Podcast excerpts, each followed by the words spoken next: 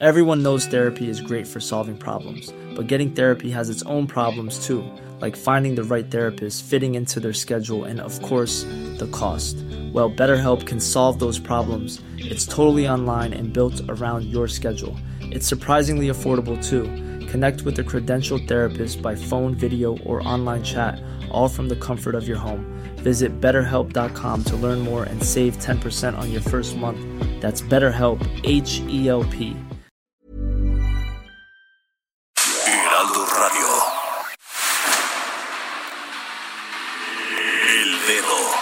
la llaga. Había una vez un mundo en el que nadie creía. Un país de historias inexplicables. Una nación con personajes asombrosos. Santo Tomás tenía razón. Hay que ver para creer. El México increíble, las verdades que duelen, la voz de los que callan, el dedo en la llaga. Infórmate, diviértete, enójate y vuelve a empezar. El Heraldo Radio presenta El Dedo en la Llaga con Adriana Delgado. Si quieres bota mis cuadernos, si quieres borra hasta mi número del celular, si quieres prende con mis cartas. Una fogata a ver si logras calentar lo que no pude con mis besos y los abrazos que nunca te supe dar. Pasamos de decirte amo a no poder decirnos sola cómo estás. Tú y yo pasamos de ser todo a nada, de comernos con la mirada. Y ahora estamos frente a frente y ni siquiera puedes mirarme a la Así es, empezamos este dedo en la llaga de este lunes 27 de julio del 2020, escuchando el mismo aire de Camilo y Pablo Alborán.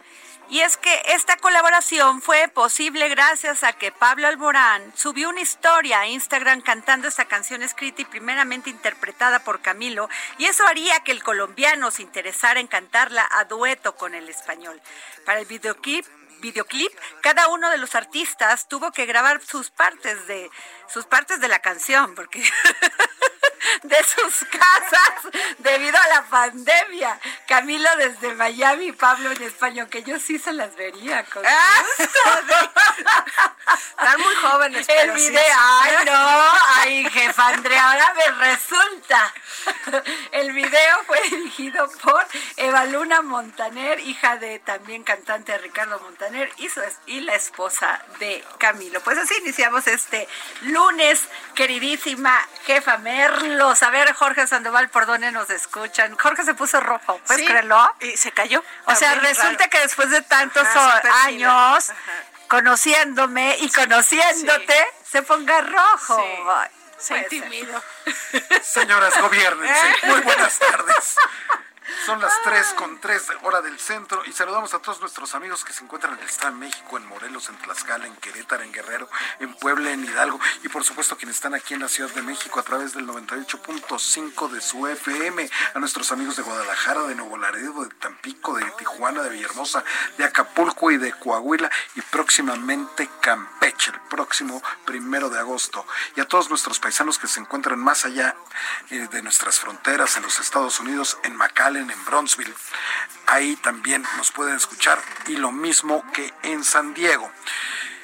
Si le quieren escribir a Adriana Delgado, ponerse en contacto con ella, cualquier cosa que le pregunten, que le digan, ella inmediatamente se lo responde. Y ella está a sus órdenes en arroba Adri Delgado Ruiz. Arroba Adri Delgado Ruiz es su misma cuenta de Twitter y tiene dos números de WhatsApp a su disposición para que le manden un mensaje de voz o de texto, que es el 55 25 44 33 34, 55 25 44 33 34 o el 55 25 0201 04.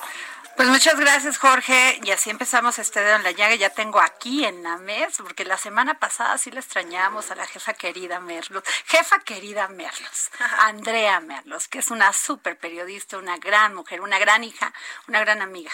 Así y es. sobre todo, excelente, excelente periodista. Ah, ya, ¿Eh? Adri. A mí me da mucho gusto verte porque tenía ya casi cinco meses sin encontrarnos aquí. Sí, ¿qué tal? Es que de veras, ¿qué tema esto? Nunca pensamos que íbamos a pasar por esto y de esta manera.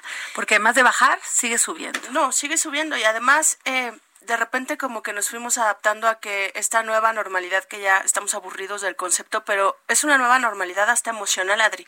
Volverte a encontrar poco a poco con la gente que quieres, con la gente que habitualmente convivías, adaptarte a que... No darles beso y abrazo, que es así como que antes llegabas y muy este fusiva, pues los abrazabas, les con tu contacto les hacías sentir con el contacto que pues los quieres, ¿no? Y ahora eso es con la mirada y es lindo porque por más que digan que el cubrebocas no se no se nota si te ríes o no, los ojos son súper expresivos. Ah, mira qué bonito, eso es cierto. Echarle ojitos a la gente, ¿no? Este Oye, sí voy a ir practicando el ojito coquetón, el ojito buena onda, sí, el ojito este así pestaña, el enojado también, el ¿eh? ojito así, cuando alguien no respeta bien tu sana distancia. Fíjate que es cierto, hay que, hay que, hay que hacer un, un video este y ponemos y nos ponemos así haciendo ojos para que cuando la gente nos vea nos identifique más rápido. Cuando le estás echando el can a alguien, ¿no? El un manual. todo un manual, ¿no? Ajá, y un manual. O sea, para saber hacerlo y para saber también leerlo, porque las dos partes. Porque ya no te puedes tocar, ya no puedes hacer nada. O sea, ya no te puedes ni tocar el pelo. Ya nada, agarrado, todo. Me da mucho gusto estar otra vez en esta mesa contigo, con Jorge, en familia, y este, y qué bueno que estamos bien y qué bueno que sigamos así. Así sí, así es, jefa Merlos. Pues fíjense que el viernes 17 de julio, el presidente Andrés Manuel López Obrador dio a conocer una tarea más en la que el ejército mexicano será el encargado. Pues resulta, el presidente dijo esto, hemos tomado la decisión de que las aduanas terrestres y marítimas van a estar a cargo de los elementos de la Secretaría de la Defensa y de la Secretaría de la Marina. Y lo mismo en el caso de los puertos del país para que haya seguridad y se evite la introducción de drogas. Pero pues esto provocó el enojo del secretario de Comunicaciones y Transportes, Jiménez Espriu, Jiménez y renunció. Y a mí todavía no me queda, me queda muy claro, jefa Merlos, Jorge, que el tema de las aduanas, porque Renato Sales nos dijo aquí en el dedo en la llaga, de todo la, pues todo lo que llegaba de fentanilo, de drogas, y que era un tema, bueno, entre muchas u otra, otras cosas, ¿no? Entonces, este, nos queda claro la importancia que tienen las aduanas, pero ¿por qué quitárselas a la Secretaría de Comunicaciones y Transportes y dárselas a la, a la Secretaría de Defensa y poner a cargo de estas aduanas a un civil como Rosa Isela Rodríguez. Entonces, este es muy importante, muy interesante y es por eso que le pedimos al doctor Javier Oliva Posada, catedrático de la Facultad de Ciencias Políticas y Sociales de la UNAM, adscrito al Centro de Estudios Políticos y experto en temas de seguridad. Muy buenas tardes, Javier. ¿Qué tal, Adriana? ¿Cómo estás? Saludos, Jorge. Muchas gracias por la invitación. No, eh, gracias a ti. programa. Y aquí está también nuestra jefa editorial de todo el Heraldo. Hola, Javier. Este, Andrea Merlos. ¿Qué tal, Andrea? ¿Cómo estás? Oye, Javier, pues te, me iría por la pregunta más simple. ¿Por qué el enojo de la Secretaría de Comunicaciones de y Transportes al quitarle las aduanas de México? No, eh, hay que decirle a nuestro auditorio, Elena, que eh, esta decisión del presidente de la República es complementaria o es un segundo paso de una decisión que se tomó en junio del 2018, ya en la víspera del cambio de, gobierno, eh, en donde la, se transfiere, en ese caso, las 97 capitanías de puerto, incluyendo a los cuerpos de agua internos, o sea, como eh, como el, lago de la laguna Chapala o Santiago Teaguicengo, etcétera, distintos eh, cuerpos de agua y eh, por el otro lado, el, me parece que la reacción del secretario de Comunicaciones y Transportes se explica en la en la medida de que él en su esto es de acuerdo a lo que él escribió, eh, que no pudo persuadir al presidente de la República de la inconveniencia de que las Fuerzas Armadas hicieran cargo, porque no solamente es la Armada de México, sino también de aeropuertos que cuenten con eh, infraestructura aduanal y, por supuesto, los pasos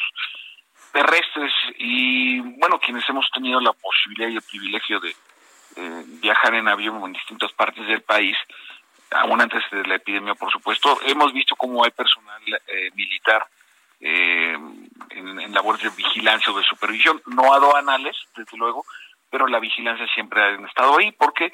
Porque las aduanas se consideran instalaciones estratégicas de acuerdo a, la ley y esto pues amerita que de una forma u otra eh, las Fuerzas Armadas se hagan cargo de estas instalaciones, como puede ser el sistema Cutzamala o eh, el, propio aeropuerto internacional Benito Juárez, ya están ahí. Entonces aquí ahora la, el, rechazo del secretario de Comunicaciones y Transportes, porque desde su punto de vista no era la decisión eh, apropiada eh, desde su perspectiva en lo que se refiere a darles seguridad a las aduanas, que lamentablemente sabemos desde hace muchos años que bueno no solamente pero el tema el tema no es en el ámbito este de seguridad nacional y no administrativo. Sí para mí la decisión del presidente es consecuente con el ambiente eh, que se vive en algunas aduanas que eh, lo que, quiero comentar es no solamente lo que entra sino lo que sale ¿no? por ejemplo eh, minerales que se extraen de las de, distintas partes del país. Sobre todo esto ocurre con cierta notoriedad en el aeropuerto en el perdón en el puerto de Lázaro Cárdenas en Michoacán. Y pues es son exportaciones que obviamente son ilegales no entonces sale dinero eh, se mueven personas es decir no solamente son los precursores químicos o la entrada de armas o de otro tipo de o simplemente de simple contrabando sino también lo que sale desde México hacia otras partes eh, del mundo. Indudablemente que estamos ante una problemática de, de, seguridad y sobre todo de corrupción muy seria en estos en estos eh, en estas instalaciones porque pues es el designar a las fuerzas armadas para que se hagan cargo de la seguridad y la administración pues evidentemente es una clara un claro mensaje de que el presidente de la República sabe o está informado de que hay problemas muy serios en términos de corrupción en, en las aduanas. Yo quisiera preguntarte algo como un poco aterrizado a todos los que te estamos escuchando. O sea, limpiar las aduanas, eh, limpiar todo este tema, eh, digamos, de la Marina Mercante con Rosa Isela Rodríguez al frente, que es la, una de las personas de más confianza del presidente López Obrador, al igual que Horacio Duarte, que está al frente de las aduanas, también fue un abogado que lo defendió en el desafuero, digamos, está apostando por gente de mucha confianza y de y pues además de honorabilidad digamos que mediáticamente hablando no pero limpiar las aduanas limpiar todo todo este tema de exportaciones e importaciones qué le significaría al país sería solo un tema de narcotráfico o sería un tema de impacto presupuestal en qué en qué le beneficiaría Señora, gracias. La, respuesta a tu pregunta, Andrea, tiene que ver con distintas eh, variables que inciden en el tema de las aduanas, porque pues en las aduanas hay eh, eh, protocolos sanitarios, por ejemplo, para la importación de cárnicos o de verduras o de cualquier otra cosa, cualquier alimento. también, obviamente, un, el sistema de administración tributaria, porque es un lugar donde se recuperan impuestos son lugares también donde hay cierto tipo de procedimientos para la introducción de cualquier tipo de mercancía que están automatizados. Eh, para darles un dato, eh, el puerto de Manzanillo, solo el puerto de Manzanillo, mueve más de 30 millones de contenedores al año. El 85% del comercio que se hace en México es vía marítima. Entonces, estamos ante una exigencia para poder eh, esta problemática que lo que es muy claro que al presidente lo que le motiva para tomar esta decisión es una, como tú bien apuntabas, es un asunto de seguridad nacional, es un asunto de seguridad pública y tiene que ver con eh, eh, una expresión eh, del crimen organizado en estas en estas instalaciones estratégicas de tal manera que el presidente toma una decisión en este sentido proporcional al, al problema que le está que le está observando entonces ¿Qué va a implicar? Pues para empezar se tiene que modificar incluso la Constitución. Es decir, este proceso apenas empieza, porque una cosa es el, el anuncio dicho precisamente en Manzanillo en su gira de, hace eh, poco más de una semana. eh, una cosa es ese anuncio y después bien tiene que haber una iniciativa de ley, tienen que firmarse decretos, eh, tendrán que ajustarse, incluso las leyes orgánicas del CDN. Claro se van a tener que modificar. Entonces, el puro anuncio no hace que, obviamente, por muy presidencialista que sea nuestro régimen, el puro anuncio eh, por voz de titular del Poder Ejecutivo no implica que sea que vaya a cobrar forma de un día para otro ni mucho menos, sino ahora viene todo este proceso de ajuste administrativo. Por ejemplo, en, eh, en el Centro de Estudios Superiores Navales eh, se, eh, se enseñan una, hay una licenciatura, una, perdón, una maestría y un doctorado en administración portuaria. No hay que saber cuántos elementos eh, han egresado de ahí, si van a poder ser incorporados a la brevedad. Pero mi estimado doctor Javier Oliva, ¿Qué pasó, Jorge? Oye, doctor, pero este el puro mensaje ya causó incertidumbre en, en, en el mundo a los empresarios porque cómo dividir la cuestión de seguridad con el negocio, aparte de que no existe ni un solo ejemplo en el mundo de acuerdo pues a lo que nos ha comentado Juan Carlos Merodio, titular del Comité Marítimo Internacional, no hay no hay no hay una experiencia en el mundo donde el ejército, las fuerzas armadas se hagan cargo de todo esto en nuestros puertos, en nuestras aduanas. Sí, eso eso eso es real, Jorge, pero eh, es un punto ahora sí poniendo el dedo en la llaga eh, aquí es el poder civil que le está solicitando a los militares que participen. Entonces, eh, eh, estamos muy lejos de que sea algo que ellos estén deseosos de participar y si en este momento están tan implicados en, tantas tareas, evidentemente esta decisión del presidente en su calidad de comandante supremo de recurrir a, a, las Fuerzas Armadas en su conjunto, sí genera, indudablemente, sí genera, por lo menos, por lo menos incertidumbre en el, en el ámbito empresarial, pero también en el comercio internacional. Es decir, eh, eh, hay, son, son aspectos que me parece que el área de, la Consejería Jurídica de la Presidencia de la República eh, debemos suponer que así es, que ya tienen muy avanzado el proyecto, si no es que ya lo tienen listo para ver las leyes que se van a modificar y que, queden en consonancia, ¿no? Claro. que debería ser. Pues muchas gracias, doctor Javier Oliva Posada, catedrático de la Facultad de Ciencias Políticas y Sociales de la UNAM, adscrito al Centro de Estudios Políticos, expertos en tema de seguridad. Gracias por habernos tomado la llamada para el dedo en la llaga. Gracias a ustedes, que tengan buen inicio de semana. Gracias, Javier. Pues como viste, jefa, pues nada más en, en, en Manzanillo hay un hay un este movimiento de casi 30 millones de mercancías que nada más se revisan el 10%, ¿eh? Adri, es que ha sido histórico que uno de los mejores puestos laborales que puedes tener es el de agente aduanal. Claro. O sea, la verdad es que es un hoyo negro el tema aduanal en este país. Siempre ha sido de beneficio, de corrupción, y sí lo generalizo porque nunca se ha podido limpiar y nadie ha tenido mucho interés porque hay narcotráfico, porque también hay empresas, hay piratería. en México. Y ¿eh? la piratería. ¿eh? Entonces, es un mundo, son millones y millones de dólares, de euros, de pesos, de lo que quieran. Entonces, sí creo que la razón principal, o creo que el reto principal del presidente con este mensaje en los nombramientos aduanales y de la Marina Mercante, sí creo que es el de combate a la corrupción. Pues esperemos y que le vaya muy bien a Rosa Isela Rodríguez, porque dejar el cargo de, de, este, de secretaria de gobierno de la Ciudad de México para irse a manejar esto es un... Con todo lo operativa que todo es todo un tema. ¿eh? Así es. Esperemos que le vaya lo mejor, porque sí, el tema de la corrupción y del tema de la delincuencia ya. Sí, a niveles enormes, ¿no? O sea, sí son niveles ya serios y graves. Oye, jefa Merlos, pero el 65% de los hogares tienen pérdida de ingresos en la, por la pandemia. Pues sí, se veía venir. Es toda la tristeza del mundo porque no hemos podido eh, equilibrar el tema del COVID con el tema económico y cada vez las familias lo resentimos más porque es, un tema en el que todos estamos incluidos.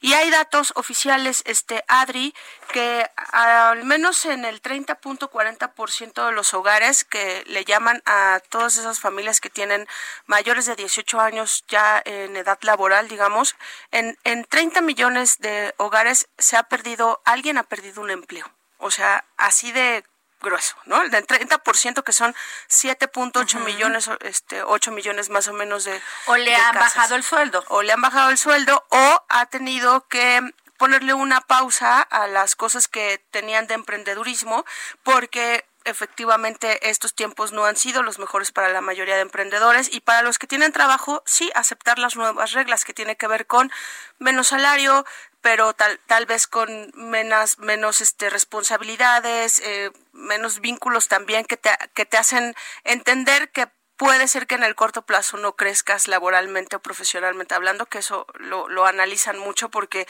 pues la gente está en su home office y claro que nos comprometemos lo más que podemos, pero no tienes la lectura de lo que está pasando en tu empresa, de lo que está sucediendo, digamos, a, a nivel industrial, empresarial, para saber por dónde te puedes mover un poco para crecer más.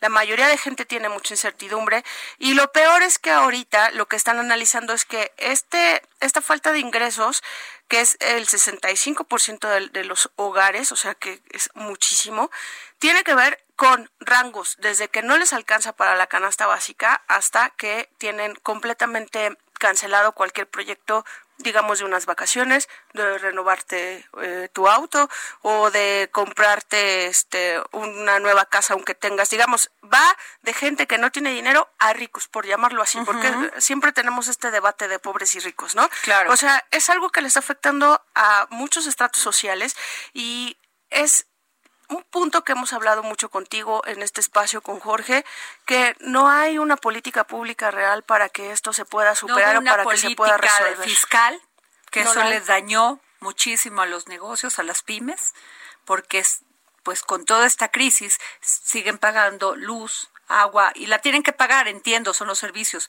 pero sí debieron haberles dado un apoyo por lo menos de condonarles algo Claro. Y hay un mal augurio sí, de, de parte de sí, de parte de los bancos que dicen que en agosto va a venir un nuevo recorte. Ellos hablan de que se puede perder hasta otro millón de empleos para agosto porque todas las empresas y me parece que es un tema muy lógico. Todas las empresas habían previsto tres o cuatro meses de pandemia, de encierro, de, de, estar como colapsados, y esto ya se va a ir a cinco, seis, ocho, hay quien dice que un año, ¿no? Entonces, efectivamente las empresas que pudieron aguantar estos cinco meses que llevamos en esto, ¿no?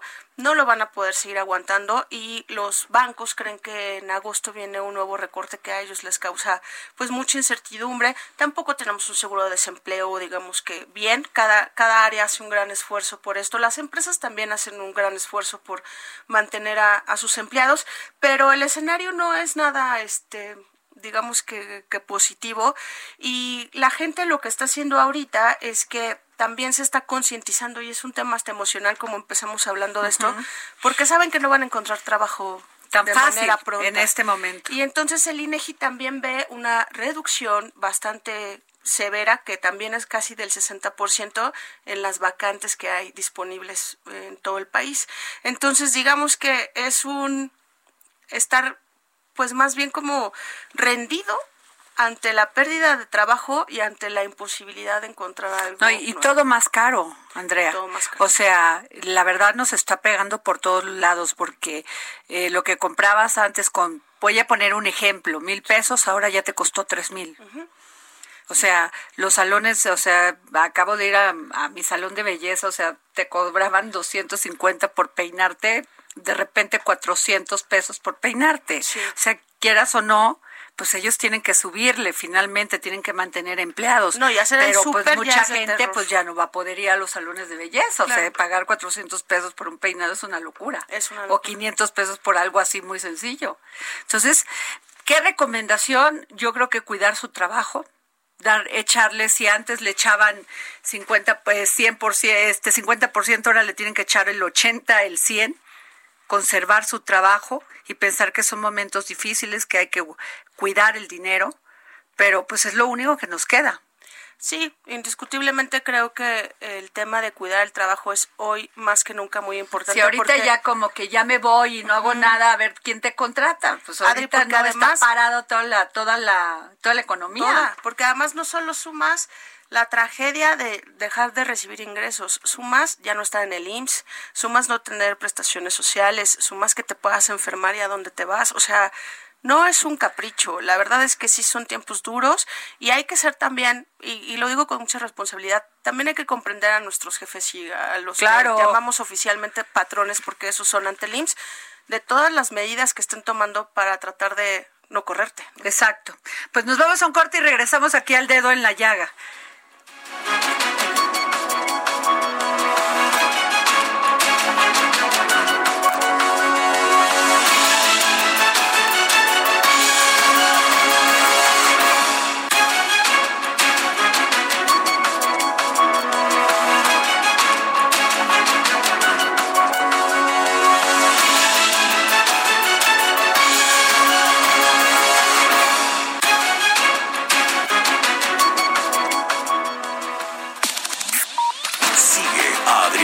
Delgado en su cuenta de Twitter arroba Adri Delgado Ruiz.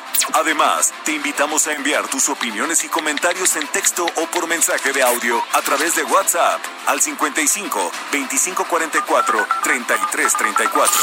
Y si quieres escuchar El Dedo en la Llaga de El Heraldo Radio, en cualquier momento y donde quiera que te encuentres, descarga el podcast disponible en Spotify y iTunes. Heraldo Radio. Heraldo Radio, la H que sí suena y ahora también se escucha.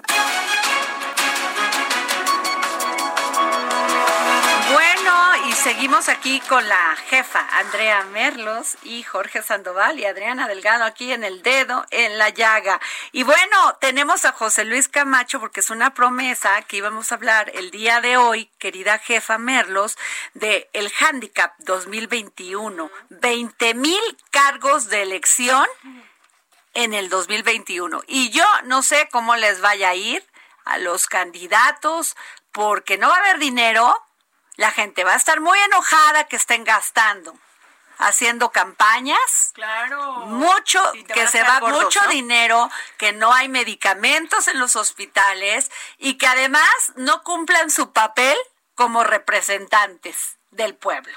Entonces, de veras que se pone muy complicado el escenario para el 2021. Y es por eso que tenemos al gran periodista José Luis Camacho en la línea. Muy buenas tardes, José Luis. La opinión de José Luis Camacho en el dedo en la llaga. José Luis, ¿cómo estás? Muy buenas tardes, muy buenas tardes a todo el auditorio. Está conmigo la jefa Merlos. Hola, jefa. Mucho gusto, ¿cómo estás? Muy bien, gracias. Y don Jorge Sandoval, que hoy no lo dejé que te tomara la llamada porque si no, ya sabes. No, no, no. El saboteador número uno de la radio México. Oye, José Bueno, Luis. pues mira, eh, ah, lo que tú- Oye, ¿escuchaste lo que dijo Andrea de la situación tan difícil que se viene, de, del- de que muchas familias pues ya están sufriendo pues una, una pérdida del poder adquisitivo terrible y si no están desempleados? Y estamos hablando antes de entrar a este tema de qué va a pasar con la gente cuando vea a los candidatos haciendo campaña, gastando dinerales, dinerales que no tenemos para pagar medicinas, que hay niños de cáncer que todavía no tienen medicinas y que vamos a ver a nuestros políticos en plena campaña gastando y gastando y gastando. Pues mira, Diana, de veras que sería una situación muy lamentable que nuestros políticos no entendieran que se tienen que cambiar las formas de hacer campañas, de hacer proselitismo electoral ante esta contingencia. Como bien lo mencionaban, la situación económica y sanitaria es una situación que tiene en una verdadera tensión a más de 40 millones de mexicanos. Tú puedes multiplicar los 12 millones de empleos que aproximadamente se han perdido, cuando menos por cuatro, y te dan prácticamente 40 millones de mexicanos. Sin condiciones económicas, ya no digas tú para sortear la gravedad de la crisis sanitaria, sino simple y sencillamente para sobrevivir en el día con Claro. día. Oye, Entonces, José Luis, sí, pero vay- vayamos directo a con qué estado vamos a empezar para ver quiénes son los posibles precandidatos Bueno, de los vamos partidos. a empezar con Baja California en orden alfabético, para que luego sigamos con Baja California Sur. Ajá. Pero de momento en Baja California, Adriana, hay dos personajes que van en clara delantera para pelear por la gubernatura. Es una gubernatura que concluye el periodo de dos años que eh, inició eh, el polémico gobernador Javier Bonilla, que de quien se dice pudiera dar la sorpresa y pedir una licencia para competir por la alcaldía de su natal Tijuana.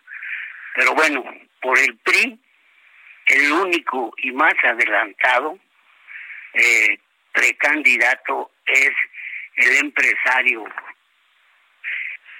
Jorge Gangrón, quien ya ha competido. ¿Qué partido? ¿Por, el PRI? Por el PRI. Manches. salió, Híjole. A ver. Y luego por Morena, Ajá. quien está más adelantado, quien se ve más cerca del gobernador Bonilla y del propio presidente de la República, López Obrador, es el fiscal Guillermo Ruiz, quien fue representante de López Obrador ante los migrantes Ah. durante su campaña electoral. Y ahí ganó Morena. Yo creo que el fiscal Guillermo Ruiz y Jorge Hank llevan ahorita eh, una amplia delantera ya a los precandidatos panistas que ni siquiera apuntan un fuerte favorito. O sea, el PAN ahí está muerto, como quien dice. Acaba de perder la gubernatura Adriana y el PAN está definitivamente pues en muy malas condiciones. Morena tiene 34, según una estadística que te mandé el fin de semana. Eh, el PRI está en un empate técnico porque está en 30 y el Partido Acción Nacional, que fue el partido que perdió la gubernatura a manos de Morena, está apenas en un 15%. José Luis, ¿y en los otros estados? Bueno, pues quedamos que íbamos a dar dos estados A ver. por... Baja California Sur. Bueno, en Baja California Sur, allí eh, la situación es una de las que mejor pintan para el PAN en toda la República. El gobernador Carlos Mendoza Davis ha impulsado a su partido y aun cuando ellos todavía tienen como candidato a quien fuera alcaldesa de eh, La Paz, yo creo que se enfrentarán también allí a Morena. En Baja California, eh, ¿Con quién? Norte, ¿Con quién de Morena, Morena, José Luis? ¿cómo? ¿Con quién de Morena? ¿Quién sería el, can- el precandidato? El, precandidato de, de Morena será el senador eh, Arturo Zavala. Ah, mira. ¿Y el de y el del ahí el, de Carlos Mendoza Davis cuál sería? Sería una mujer que se llama Rosalinda, se me fue ahorita el apellido, Ajá. pero ya fue alcaldesa de La Paz. Ah, mira. O sea, un, eh, van van este en igualdad de condiciones Más o menos en igualdad de, Eh, de género por lo menos, ¿no? Oye, Allí José sí. Luis, y este y ay, pero yo, pero yo sí quiero irme a Campeche, eso está muy emocionante. Bueno, pues mira, en Campeche, eh, acuérdate que de allí es originario el actual dirigente nacional Esa la PRI, tiene que ganar. Alito, pues la tendría que ganarla. Como yo veo las cosas, Ajá. allí hay varios morenistas muy enfilados, empezando por Laida Sansores. Ay, ay, es una ay. aguerrida contendiente que ahorita está como alcaldesa en una de las alcaldías de la Ciudad de México, pero que tiene perfectamente puestos los ojos en su natal Campeche. Campeche, de donde ya fue gobernador su padre, el recordado Carlos Sansores Pérez. ¿Y del PRI quién sería? Pues del PRI al que se menciona es al actual tesorero, que no, ese no lo tenía anotado yo en este momento. A ver, tesorero, a ver, el actual tesorero, vamos a buscarlo rápido. No te preocupes, no hay nada que se nos dificulte ahorita. Oye, ¿y del PAN?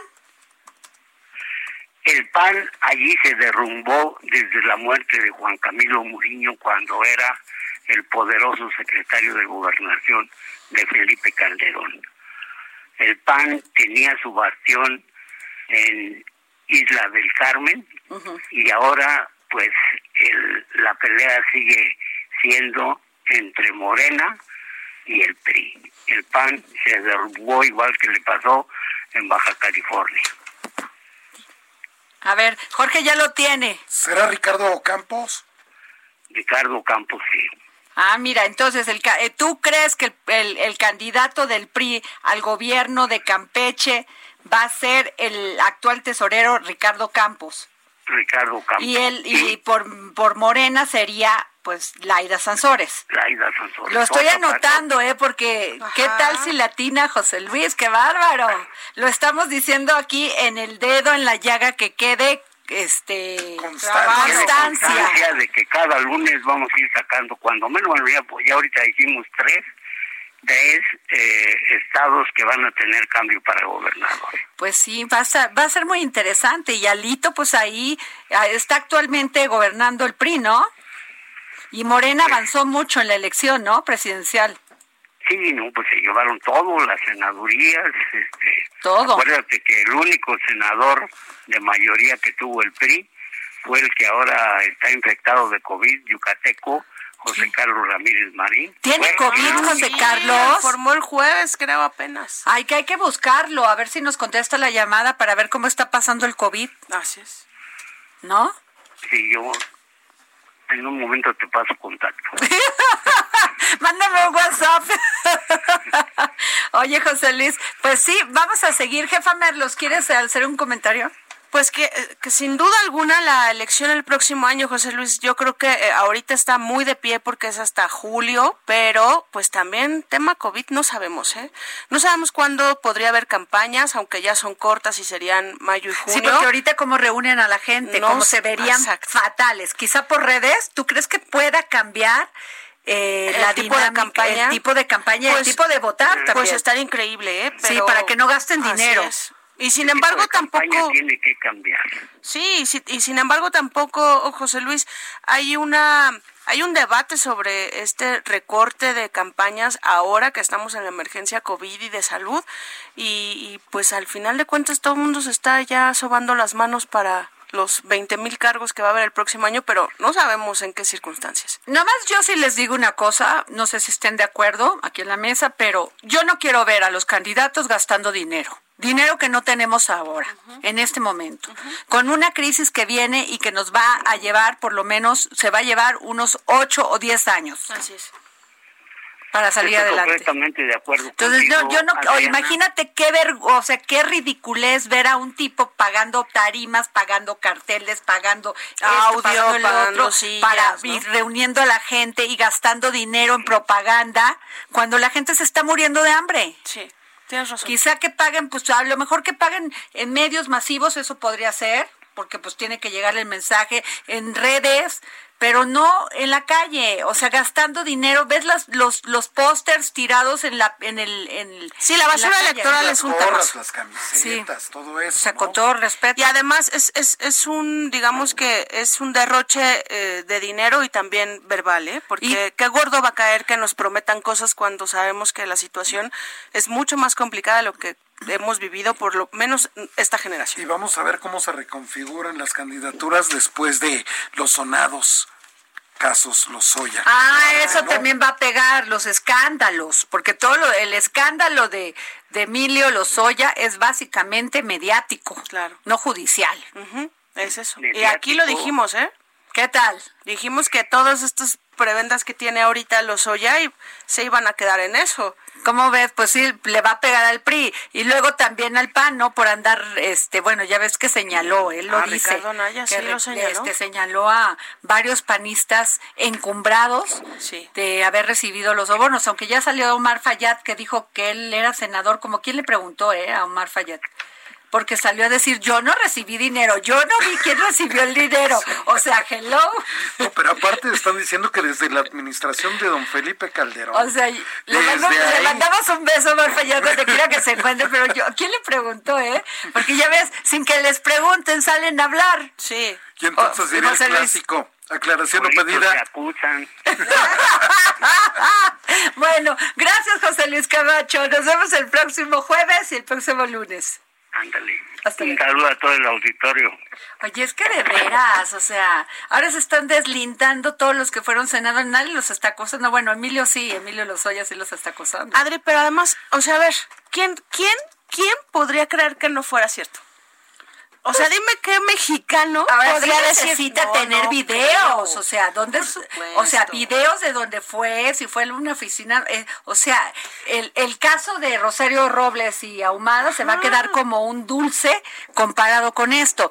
Y además, co- a Rosario ahora sí que aplica la de Benito Juárez, a los amigos justicia y gracia y a los enemigos la ley a secas. Sí, así es. Así es. Así aplicó, ¿eh? Hablando además- del gran benemérito, ¿verdad? Hace ocho días lo platicamos y, y- y yo por lo menos es mi lectura. O sea, todo esto que hay alrededor de los ya se va a quedar mediáticamente. Porque para mí, si no le das cárcel es porque el que quieres es al presidente.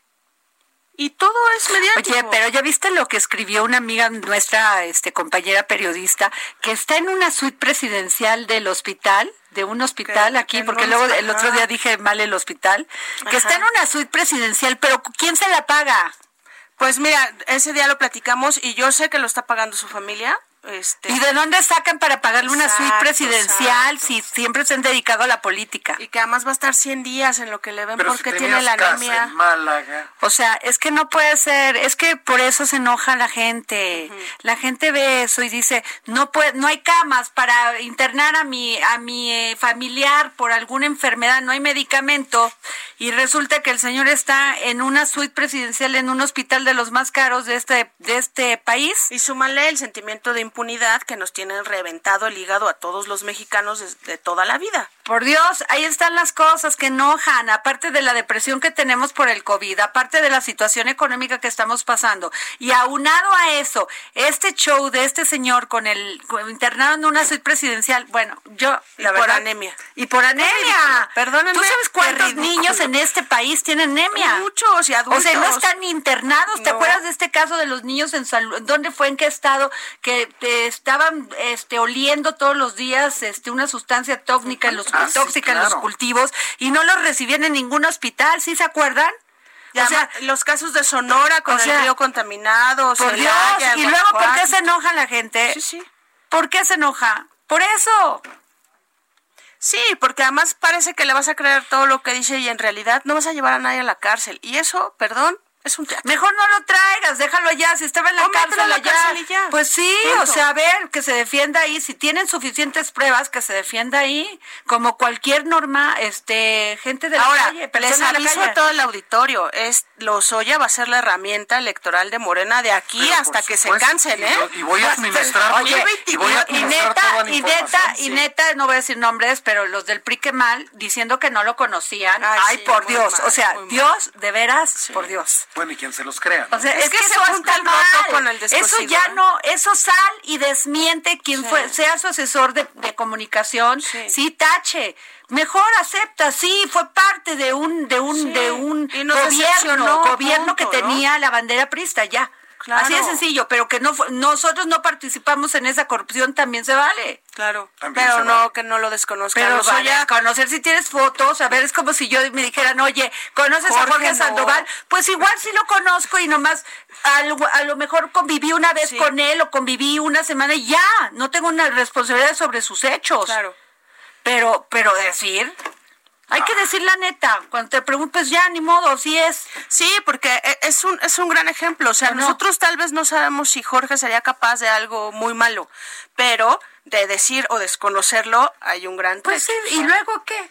Lozoya era del primer círculo de Peña Nieto y A cualquiera ver, el con papá dos dedos fue, de frente su lo papá sabía. fue secretario del gobiernos priistas, o sea, yo creo que ahí sí para qué. Pues eso de que nosotros nos le- nunca fue priista, no, bueno, y estaba ahí con su camisa roja, acuérdate cuando usaban todos la camisa roja. Así es. Pero eso no importa, eso no quiere decir que el partido participó en, en- en el esquema de corrupción, si es que lo armó, porque todavía falta que se lo comprueben. Claro. ¿sí? Todavía falta que se lo comprueben. Así es. Y lo que dijo ayer hoy Monreal, o no sé, Ricardo Monreal ayer, de que no se debe violar el debido proceso, es cierto. No lo puedes este, condenar si no hay por medio un proceso. Pero es igual, Adri. O sea, a unos les piden pruebas y a otros los oya. Oye, no, a unos no los, algunos los meten por cinco mil pesos a la cárcel. por un o sea, pan, Adri. O por- sea, por un pan. La, porque además yo alguna vez escuché eso y es real. O sea, la gente que está en la cárcel es la gente pobre. Claro, la que no tiene pobre, abogados. Y porque la gente pobre además no, no ejerce venganza. Mira, si Porque yo no puedo tiene contratar dinero. al juez Baltasar Garzón. Que además, como lo dijimos aquí, nos dijo que no se iba, bueno, él lo dijo a los medios que no se iba a hacer cargo de ese, de ese caso y resulta que sí.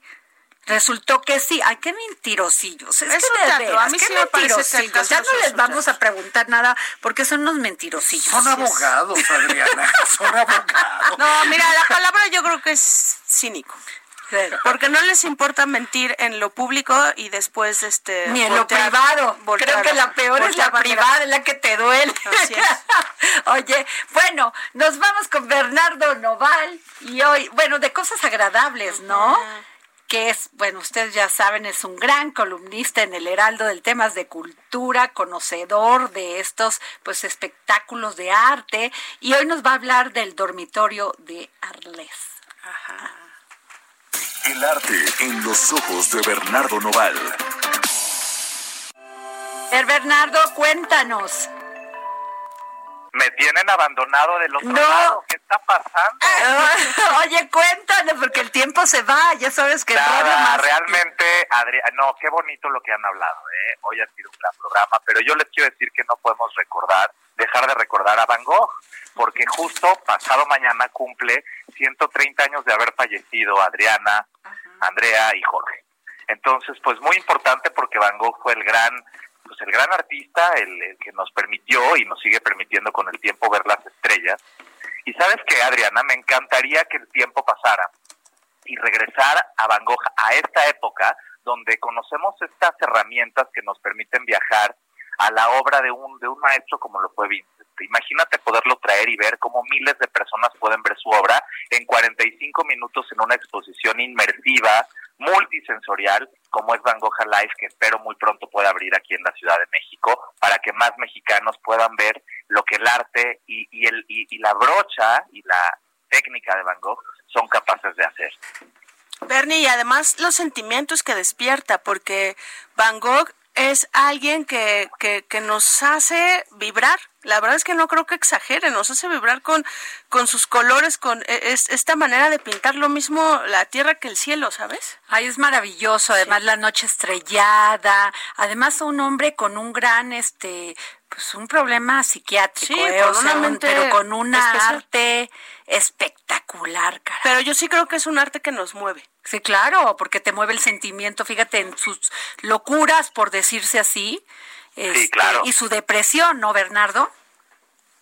Sí, Van Gogh vivió 37 años, que fue pues una vida corta, porque prácticamente ustedes están muy jóvenes, pero realmente Van Gogh a los 37 años dejó pues un gran legado que hoy seguimos viendo generaciones, o sea, 130 años de haber fallecido, y mira cómo sigue siendo una marca y sigue siendo tan importante para el mundo de, de la promoción cultural, es un referente para todas las nuevas generaciones, y creo que justamente en esa locura, como dice Adriana y Andrea, pues logramos entender a un transformador que entre más tiempo pasó en el manicomio o en el hospital psiquiátrico, más se inspiró y mucho más pudo crear, ¿no? Esas grandes pinceladas de Gogh fueron en sus últimos años, en esos últimos años donde él pues pudo crear la famosa Noche Estrellada, incluso las tres, que hoy lo escribimos, eh, las tres versiones de la recámara de Van Gogh en Arles que hay tres y que bueno, pues la recámara ya no la podemos visitar.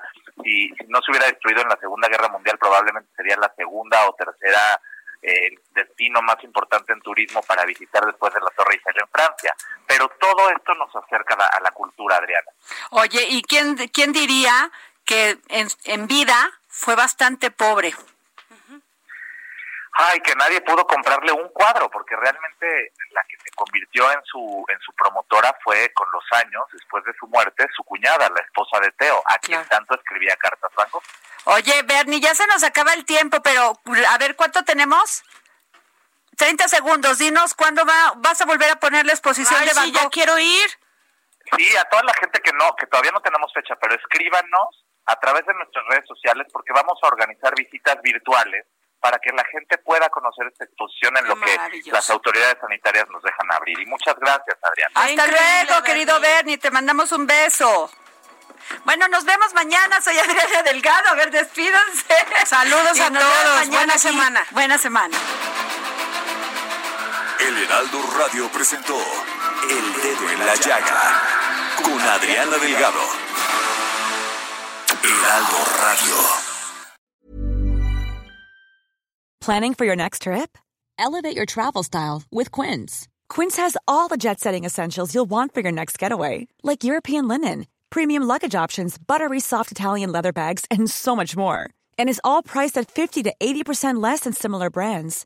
Plus, Quince only works with factories that use safe and ethical manufacturing practices. Pack your bags with high-quality essentials you'll be wearing for vacations to come with Quince. Go to quince.com slash pack for free shipping and 365-day returns.